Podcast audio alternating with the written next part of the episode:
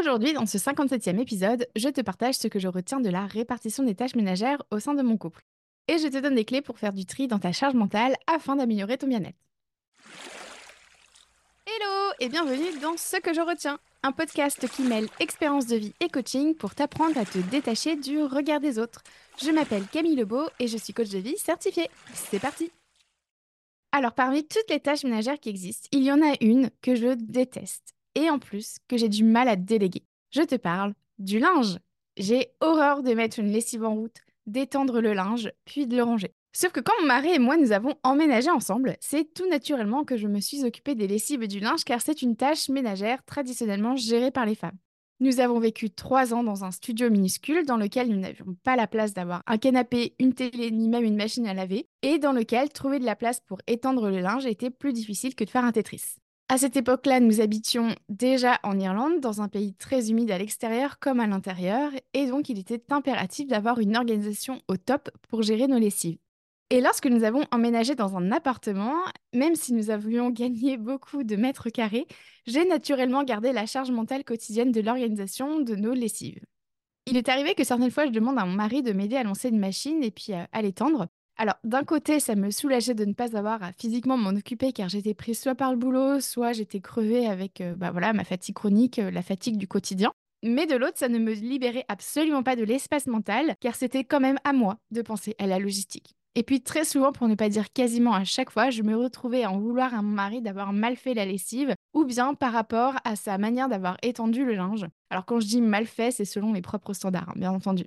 Et puis une année, j'ai appris ce que c'était que la charge mentale et j'ai constaté avec horreur, impuissance et colère que je portais la charge mentale pour mon couple. J'en étais même arrivée à sérieusement envisager de divorcer. Et comme je t'en parlais d'ailleurs dans l'épisode 49, cette année-là, j'ai mis plein de choses en place pour me libérer d'une partie de ma charge mentale.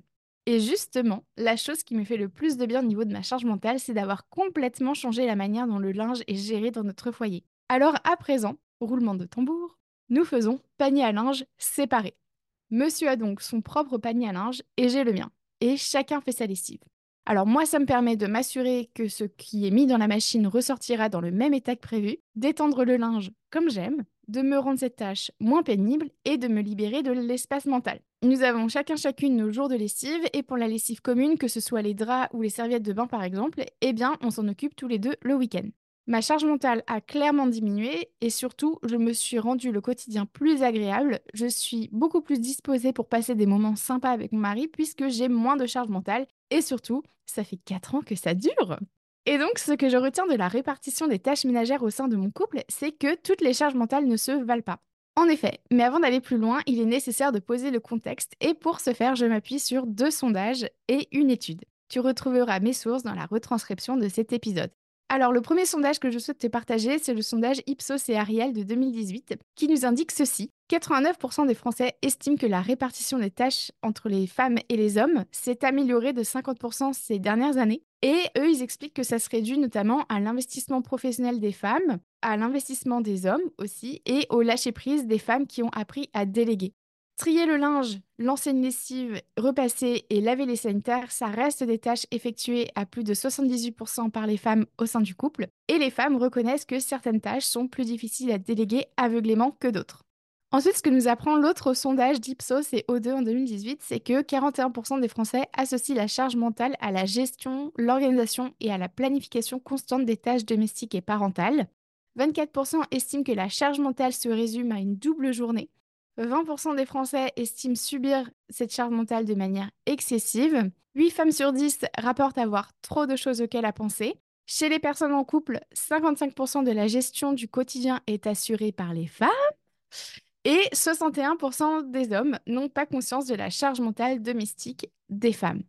Et puis, une étude réalisée par euh, trois économistes en 2018 rapporte que la charge mentale des femmes, entre guillemets, ne leur permet pas de concilier équitablement vie professionnelle et familiale et nuit même à leur bien-être.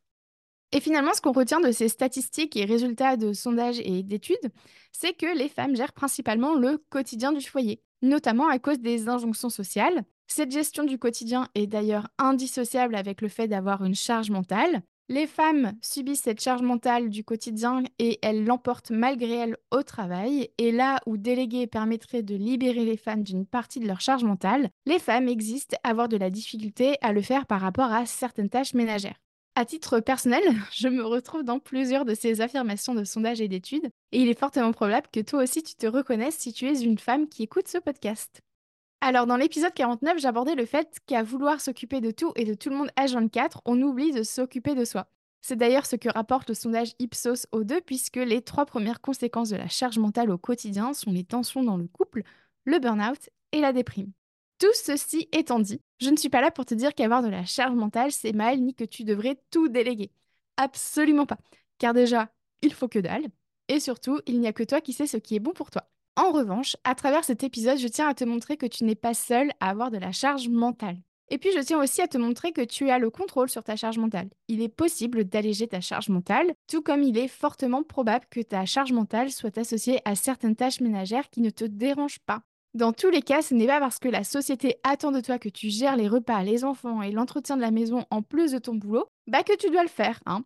Peut-être que tu as peur d'être jugé par ton ou ta partenaire ou par ton entourage si tu décides de déléguer certaines tâches ménagères. Après tout, l'injonction je dois y arriver toute seule est bien ancrée dans notre société. Surtout que demander de l'aide, ça revient à potentiellement se faire juger comme étant incapable, nul ou faible. Mais j'ai la conviction qu'en communiquant clairement à notre partenaire ce qu'on ressent face à sa propre charge mentale, on évitera les conflits liés au non-dit. J'ai la conviction qu'en cherchant à trouver un équilibre entre nos priorités, nos responsabilités, nos préférences et nos besoins, on se donne l'opportunité de cultiver son bien-être ainsi que nos relations. J'ai la conviction qu'en considérant son partenaire comme un allié, il est possible que les choses changent pour le meilleur et j'ai la conviction qu'il n'appartient qu'à chaque personne de faire bouger les mentalités et de casser les injonctions sociales. Et donc, si toi aussi tu souhaites faire du tri dans ta charge mentale afin d'améliorer ton bien-être, voici ce que je te propose. Dans un premier temps, je t'invite à faire l'état des lieux de ta charge mentale. Donc, viens lister tout ce qui contribue à ta charge mentale quotidienne. Évalue entre 1 et 10 le niveau d'importance de chaque chose qui contribue à ta charge mentale.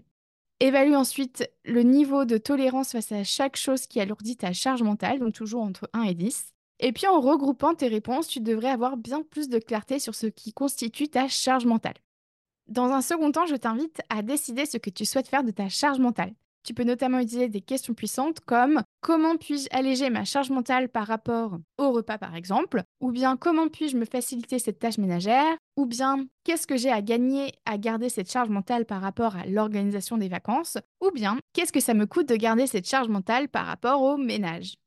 Je t'invite aussi à communiquer avec ton ou ta partenaire à propos de votre charge mentale respective, c'est-à-dire à lui dire clairement comment tu te sens euh, aussi à propos de ton niveau de tolérance ainsi que de tes attentes et à l'écouter aussi en retour. Par exemple, ça peut ressembler à ça. Que penses-tu de notre gestion du linge? Est-ce une tâche qui te saoule, qui t'est indifférente? Est-ce que tu l'aimes cette tâche? Et toi de lui dire moi, j'ai horreur de m'occuper du linge, ça me stresse énormément, je sais que j'ai besoin d'organisation ou bien d'avoir une routine. Voici un autre exemple. Est-ce que tu peux m'aider à m'occuper du linge? C'est une tâche que je déteste faire, mais je sais qu'avec toi, ce sera un moment plus agréable. Pour conclure, je t'invite également à écouter les épisodes complémentaires suivants. Le 16 sur les attentes qu'on a pour soi et pour l'autre, le 37 sur la peur de passer pour une égoïste, le 45 sur le fait de ne rien dire par peur de créer une dispute, le 49 pour apprendre à déléguer, c'est vraiment un épisode qui va de pair avec celui-ci, donc je t'invite chaleureusement à l'écouter, le 51 sur comment nourrir tes besoins et le 54 sur mes 4 croyances pour me détacher du regard des autres. Et voilà pour aujourd'hui. Et toi, que retiens-tu de cet épisode? Merci à toi d'avoir écouté cet épisode jusqu'au bout. Pour consulter mes sources ou bien lire cet épisode, sache que sa retranscription est disponible dans les notes du podcast. Et si tu souhaites en savoir plus sur mon travail ou bien si tu cherches à t'abonner à ma newsletter, direct sur mon site internet www.lacochecamille.com. Et tu peux aussi me rejoindre sur ma page Instagram, lacochecamille. Prends soin de toi.